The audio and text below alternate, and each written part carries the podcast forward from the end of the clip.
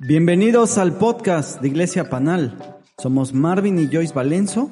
Y hoy les vamos a hablar de unidad y fidelidad. Nos vamos a basar en este podcast en Eclesiastés 4:12. Y si alguno prevaleciere contra uno, dos le resistirán. Y cordón de tres dobleces no se rompe pronto. También vamos a usar 2 de Timoteo 2 del 2 al 7 Ahora enseña estas verdades a otras personas dignas de confianza que estén capacitadas para transmitirlas a otros. Soporta el sufrimiento junto conmigo como un buen soldado de Cristo Jesús. Ningún soldado se enreda en los asuntos de la vida civil porque de ser así no podría agradar al oficial que lo reclutó. Asimismo, ningún atleta puede obtener el premio a menos que siga las reglas. Y el agricultor que se esfuerza en su trabajo debería ser el primero en gozar del fruto de su labor. Piensa en lo que te digo, el Señor te ayudará a entender todas estas cosas.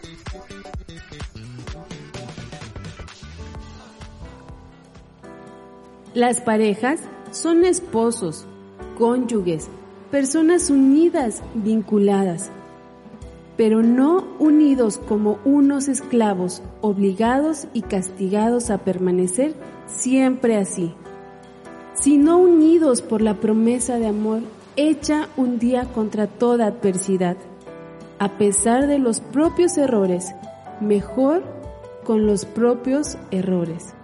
Un pacto que hicimos delante de Dios, donde nos dimos votos y prometimos estar juntos en las buenas, en las malas, todo el tiempo, en la salud y en la enfermedad.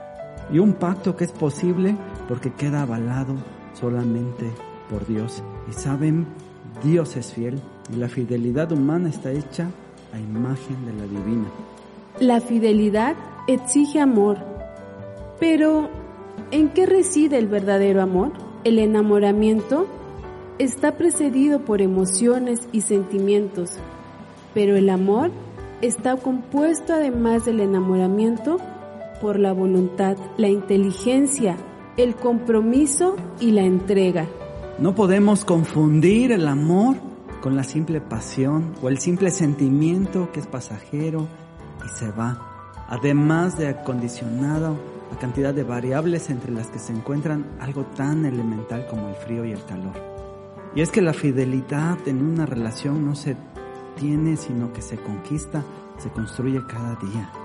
No es una meta, sino es el camino, es un camino que constantemente tenemos que estar transitando. Ser fieles como Dios es fiel. Fidelidad no solo es estar juntos, sino tener intimidad en una relación unida, viva y enfocada. Debemos ser intencionales constantemente en estar unidos y ser fieles. Debemos de trabajarlo. No llega al azar, no llega solo porque nos casamos, solo porque estamos unidos, sino que llega por trabajo y por intencionalidad constante en cada momento de nuestras vidas. La fidelidad es una virtud para mantener aquello que se ha prometido. Puede considerarse un aspecto de la veracidad esta consiste en la conformidad de las palabras y acciones. La fidelidad es estar conforme con lo que hemos dicho delante de Dios y delante de otras personas. Te amaré hasta el fin. ¿Cuántas promesas no nos hemos hecho como parejas, como esposos? Y sabes, en todo estamos seguros que Dios ha sido testigo. Hacemos pactos, hacemos compromisos y debemos de cumplirlos. Debemos estar juntos en las buenas y en las malas, en la salud y en la enfermedad. Nos dice Eclesiastés que mejores son dos que uno y que juntos podemos enfrentar las dificultades. Estamos unidos como pareja, estamos unidos como familia en contra de las dificultades, en contra de las tormentas.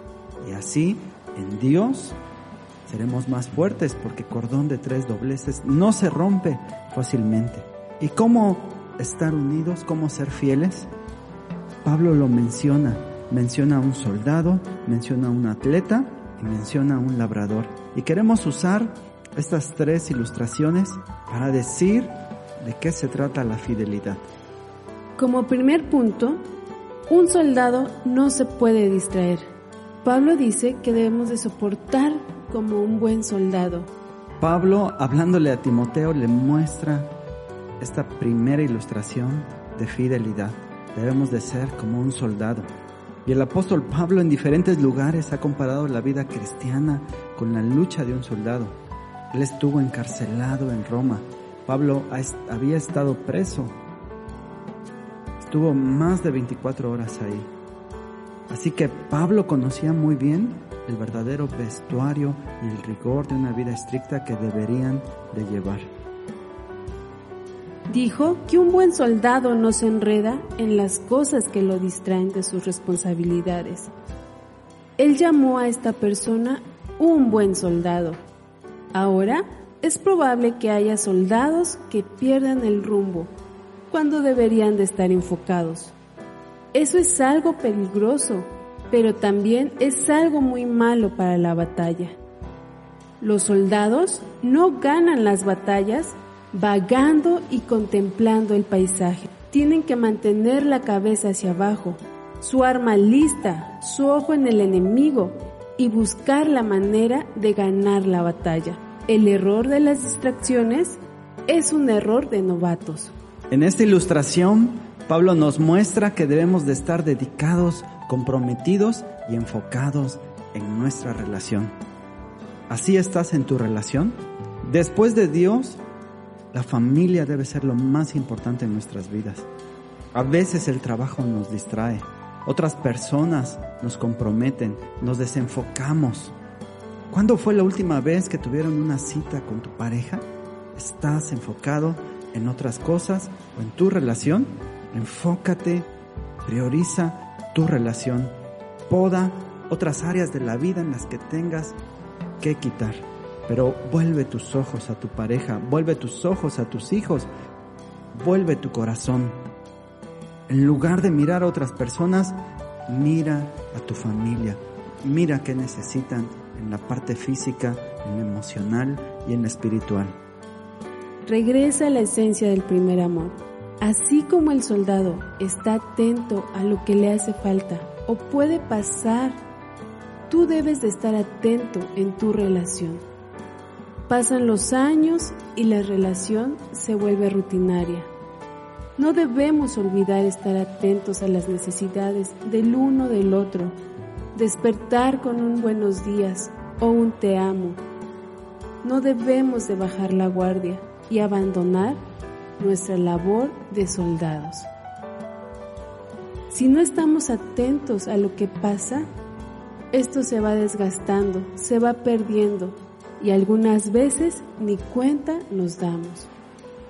Un soldado también lucha en la batalla, está preparado. Si tu relación sientes que la estás perdiendo, ármate como un soldado y lucha por tu relación. No tires la toalla, aún hay esperanza. Como segundo punto, un atleta no puede ser descalificado. Una de las maneras favoritas para Pablo de ilustrar lo que estaba diciendo era utilizar historias de los atletas. Pablo dijo que si se quiere ser un ganador, se tiene que competir siguiendo las reglas. Y tú quieres ser un ganador en tu relación, quieres que juntos mejoren en su relación, que los dos ganen. Pablo está hablando aquí como un atleta profesional, no como un aficionado. No era alguien que jugaba solo los fines de semana o de vez en cuando solo para divertirse. Esta fue una persona que era tiempo completo, atleta profesional, entrenado, condicionado y muy consciente de las reglas del juego. Así como un atleta se prepara, nosotros debemos de prepararnos en nuestras relaciones, debemos de capacitarnos, debemos de aprender de otros, debemos de buscar ayuda. Debemos de tener entrenadores que nos apoyen para poder mejorar en nuestras relaciones. Tengan reglas en su matrimonio. Decidan no levantarse la voz, no hablar de separación o divorcio, jamás agredirse y también decidan no ocultarse cosas. Que la persona con quien más intimidad emocional tengas sea con tu pareja. No nos vaya a pasar como Eva, que estuvo platicando con la serpiente. ¿Y dónde estaba Adán en ese momento? Es fácil ser convencido por todo lo que tenemos alrededor, pero no puedes desenfocarte de tu meta que tienes como atleta, que tienes en tu relación, porque puedes ser descalificado y perder tu relación. Jesús dijo, ¿de qué le sirve al hombre ganar al mundo entero si al final pierde su alma? ¿De qué nos sirve ser tan exitosos en diferentes áreas de nuestra vida si al final perdemos a nuestra familia? Debemos enfocarnos en descubrir cuál es la mejor ruta y caminar sobre ella. Y el mejor camino siempre será Cristo.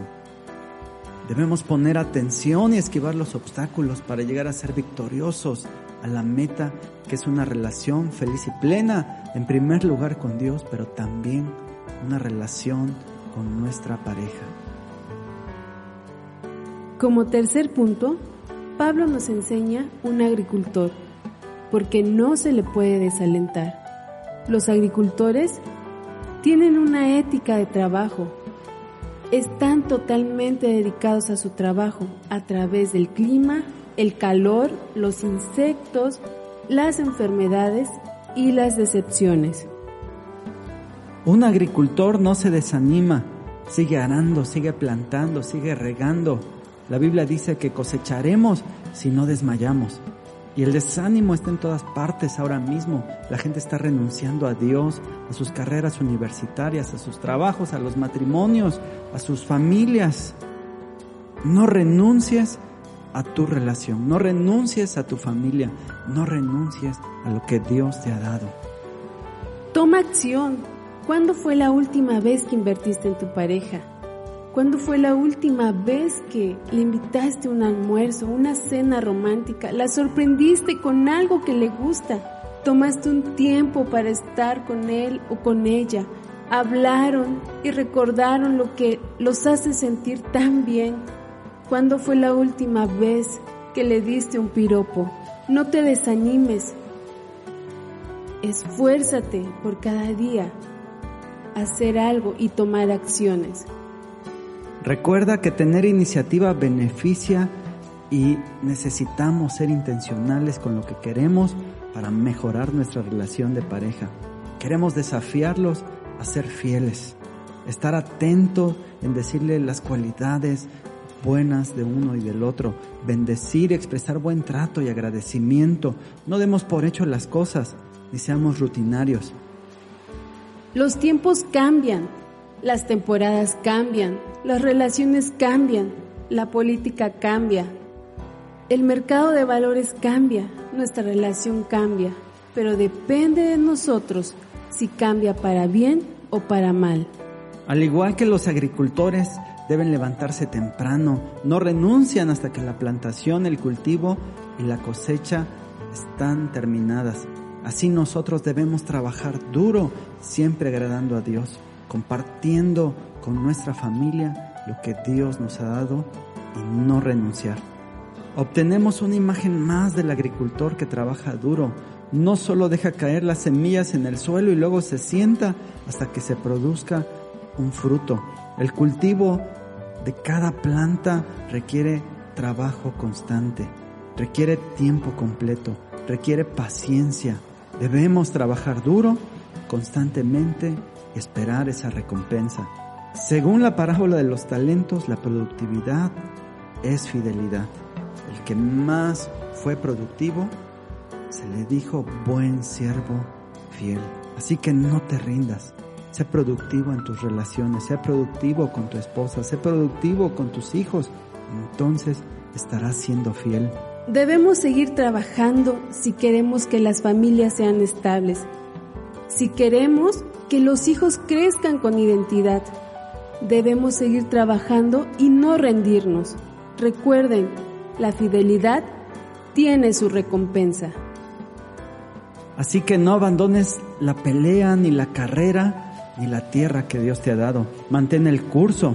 No dejes que el enemigo acuse en tu corazón a tu pareja. No dejes que el enemigo solo te muestre las cosas malas. No te enfoques en cosas malas, enfócate en las cosas buenas. Que nada te distraiga de tu relación.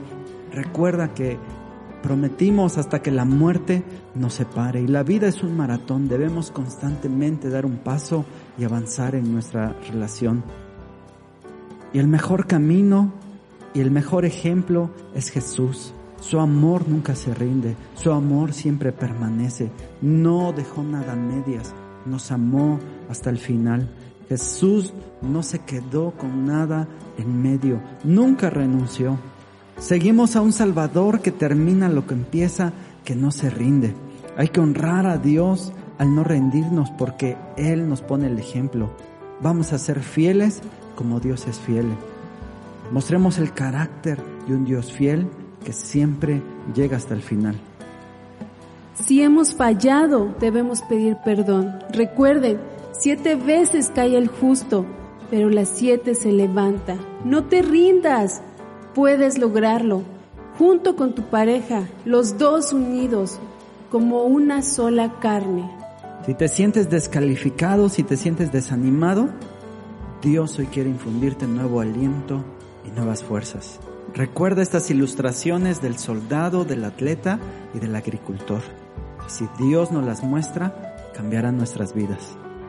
Te invito a que oremos para ser fieles y estar unidos en nuestra familia. Padre, te pedimos que nos ayudes a ser unos esposos unidos, que nos des esa fuerza para seguir cada día, que nos permitas poner en práctica todos estos puntos, que podamos ser ese soldado, ese atleta y ese agricultor, que no nos olvidemos de lo que le hace bien a nuestra pareja, que no nos olvidemos de lo que le hace bien a nuestros hijos. Ayúdanos a ser una familia unida, ayúdanos a retomar el camino por el cual iniciamos cuando estuvimos juntos, cuando nos unimos como matrimonio.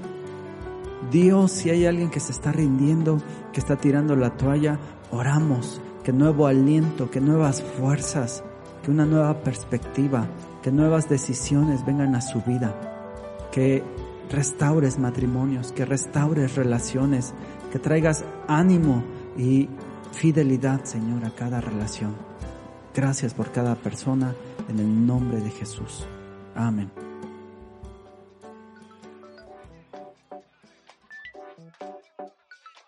Gracias por escucharnos. Recuerda que todos los miércoles a las 8 de la noche tenemos una cita para todas las parejas, para todos los matrimonios que quieran seguir invirtiendo en su relación. Es totalmente gratis. Puedes buscarnos en iglesiapanal.org en nuestras redes sociales. Iglesia Panal, conectar para transformar. Dios los bendiga a todos.